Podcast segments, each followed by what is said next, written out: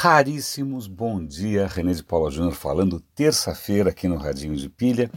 E eu tinha, como sempre, uma listinha de coisas para comentar com vocês, mas o Uber atropelou novamente as minhas prioridades, porque o Uber novamente foi Uber. Né? Para quem esperava que o Uber deixasse de ser Uber, depois eles terem trocado aquelas figuras truculentas, né? não éticas, antiéticas, etc. e tal, por alguém um pouco mais disciplinado, Pois bem, é, lamento informar, mas os caras pisaram na bola de novo. Na verdade, é, tudo começa com um artigo que eu estava guardando para comentar em algum momento, porque não era uma notícia exatamente quente. O MIT, que é o Instituto de Tecnologia, Tecnologia de Massachusetts, em Boston, é, ele publicou uma, um estudo que ele fez demonstrando que os ganhos dos motoristas de Uber são muito abaixo daquilo que a empresa anuncia, divulga, né, faz publicidade. Na verdade, eles estavam praticamente na, na, altura de um salário mínimo americano. Os caras lucram, o motorista de Uber lucraria alguma coisa perto de 4 dólares por hora, o que realmente está muito longe do. Acho que, se não me engano, o número que o Uber divulga é 4 ou 5 vezes maior do que isso. Né? E aí, Bom, ok, isso por si só seria uma notícia, eu deixei isso para lá para deixei isso um pouco na gaveta, mas aí o que acontece? O nosso amigo, como é que chama o cara? O cara tem um nome engraçado. O, o, o CEO do, do Uber, que também tem Twitter, né? Twitter parece ser uma ferramenta de predileção é, para quem tem temperamento um pouco explosivo. O que acontece? Ele se empolgou né, com, essa, com essa notícia do MIT e para contestar, ao invés de falar, olha, é, a gente questiona se a metodologia foi correta, a gente gostaria de ver né, é, é, que esses números fossem revisados, blá blá blá blá blá blá blá blá. O nosso amigo, como é que eu, como é que eu falo o nome desse cara? Dara Khosrovosh, eu não sei falar esse nome, é complicado, vocês dão uma olhada vocês. Mas ele disse o seguinte, ele chamou o MIT no Twitter de, ele, a sigla é MIT, certo? Ele pegou essa sigla e disse que ela queria dizer teorias matematicamente incompetentes. Ele chamou o MIT de matematicamente incompetente num Twitter público. Né? E ele é o CEO de uma empresa.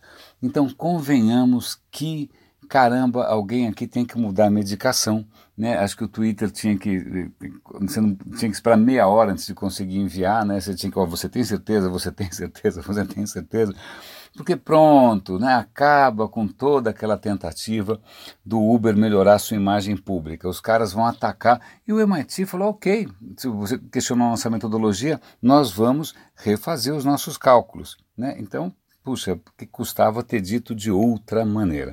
Então, o, o dar a qualquer coisa aí pisou na bola.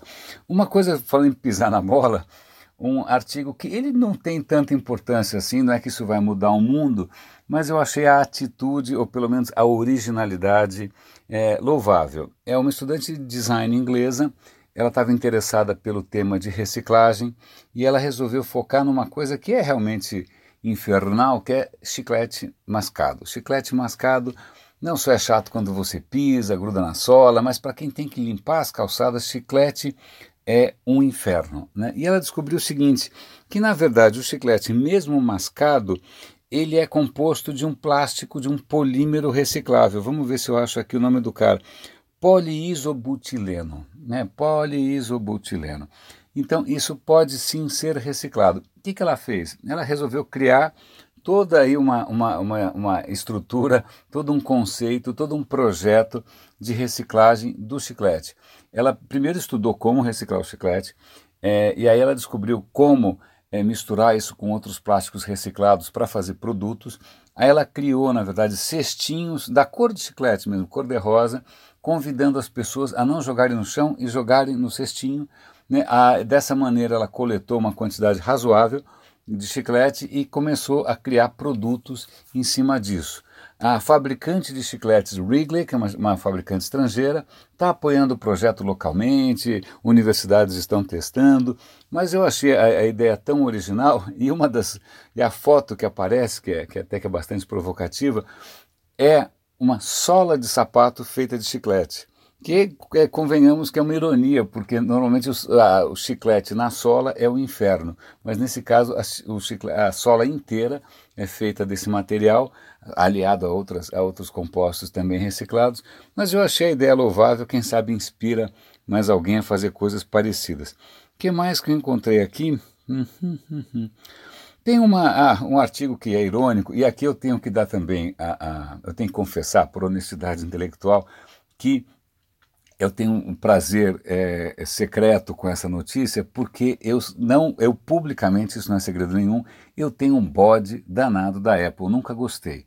Não estou questionando a qualidade dos produtos, não estou questionando quanto o iPhone é revolucionário ou não, eu só estou questionando a postura da empresa. Eu nunca gostei do Steve Jobs, eu nunca gostei do branding, da publicidade, eu acho elitista, eu acho excludente, eu acho sarcástico, nunca gostei. Tá então, isto posto, então isso justifica por que eu acho graça nessa notícia. Os caras fizeram um campus novo da Apple que é uma arquitetura de nave espacial, né? uma coisa, ele é redondo, todo transparente e tal.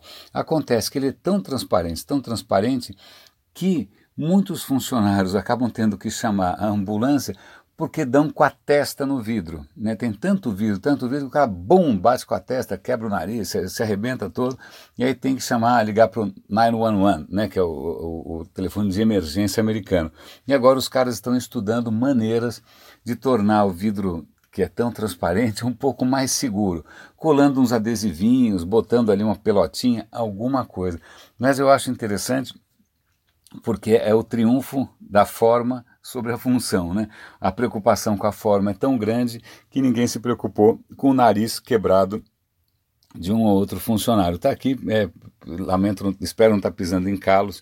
É, outro assunto interessante aqui, que acho que a gente consegue encerrar, Carros elétricos. Eu, eu sou fã, adoraria ter um. Na verdade, minha mulher tem um, um carro 100% elétrico. É... Só que um dos problemas de carro elétrico é justamente a bateria. A bateria, de... num, num cenário doméstico, demora uma noite inteira para carregar. Se você encontrar um carregador rápido, demora uma hora para carregar, meia hora para carregar. É, então, isso é sempre uma questão complicada. Um artigo aqui mostra que uma das tecnologias para armazenar energia elétrica, são, que são os capacitores, podem se tornar uma alternativa viável. Os, cap os capacitores, eu não sei se você lembra das suas aulas de física no colegial ou de elétrica na faculdade, é, capacitores eles não armazenam energia elétrica na forma de reações químicas, né? Ele armazena energia elétrica num campo elétrico criado entre duas placas ou duas superfícies condutoras. A graça de um capacitor, qualquer bateria química, seja ela de chumbo, lítio, o que for, ela demora, porque os íons precisam ir de lá para cá, é uma confusão. Demora para carregar e são pesadas. Né? O capacitor carrega muito rápido e descarrega muito rápido, quase instantaneamente. Então, num carro elétrico normal, você encontra capacitores dentro do carro elétrico fazendo o quê?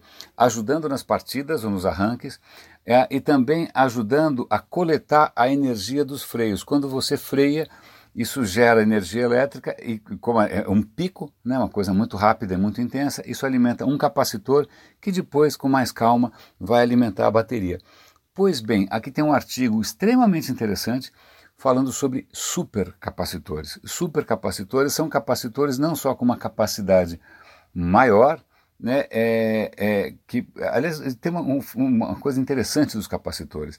Uma bateria tem uma vida relativamente curta, se consegue carregar e descarregar alguns milhares de vezes. Um capacitor pode ser carregado e descarregado milhões de vezes. Né? Então, é, eles estão mostrando aqui pesquisas utilizando material de ponta como grafeno. O grafeno eu já comentei aqui no radinho. O grafeno é um material miraculoso, absolutamente surpreendente, feito de uma coisa trivial que é carbono. Carbono, só que numa camada de um átomo de espessura. Pois bem, supercapacitores à base de grafeno, eles conseguem armazenar uma quantidade bastante respeitável de energia, é, há outras tecnologias ali que eles, que eles mencionam. Então, é possível sim que é, a, todo esse mundo de energia limpa comece a contar cada vez mais com o uso de capacitores, supercapacitores ou hipercapacitores. Então, tanto que a manchete da BBC é: imagine carregar o seu carro elétrico em 10 minutos. Né? Isso seria uma coisa possível. Imagina também se carregar seu celular, né? numa fração, se encostou o bicho no carregador, o cara já está carregado. Então, é, é, uma, é um avanço em termos de, de ciência dos materiais, extremamente interessante, eu gosto disso que pode mudar bastante o cenário é, da, do transporte, da energia limpa, etc. E tal. Raríssimos, acho que o que eu tinha para comentar com vocês hoje era isso. É, novamente, eu, eu, acabei me, me, me, exaltando aqui e expondo um pouco dos meus vieses, dos meus pequenos preconceitos. Eu realmente não gosto do Uber como companhia, eu realmente não gosto da Apple como companhia, mas gostar ou não gostar, eu acho que ainda é um direito meu e eu tento ter, deixar isso mais transparente possível, porque por honestidade intelectual. Raríssimos, René de Paula Júnior falando aqui no Radinho de Pilha. Um grande abraço e até amanhã.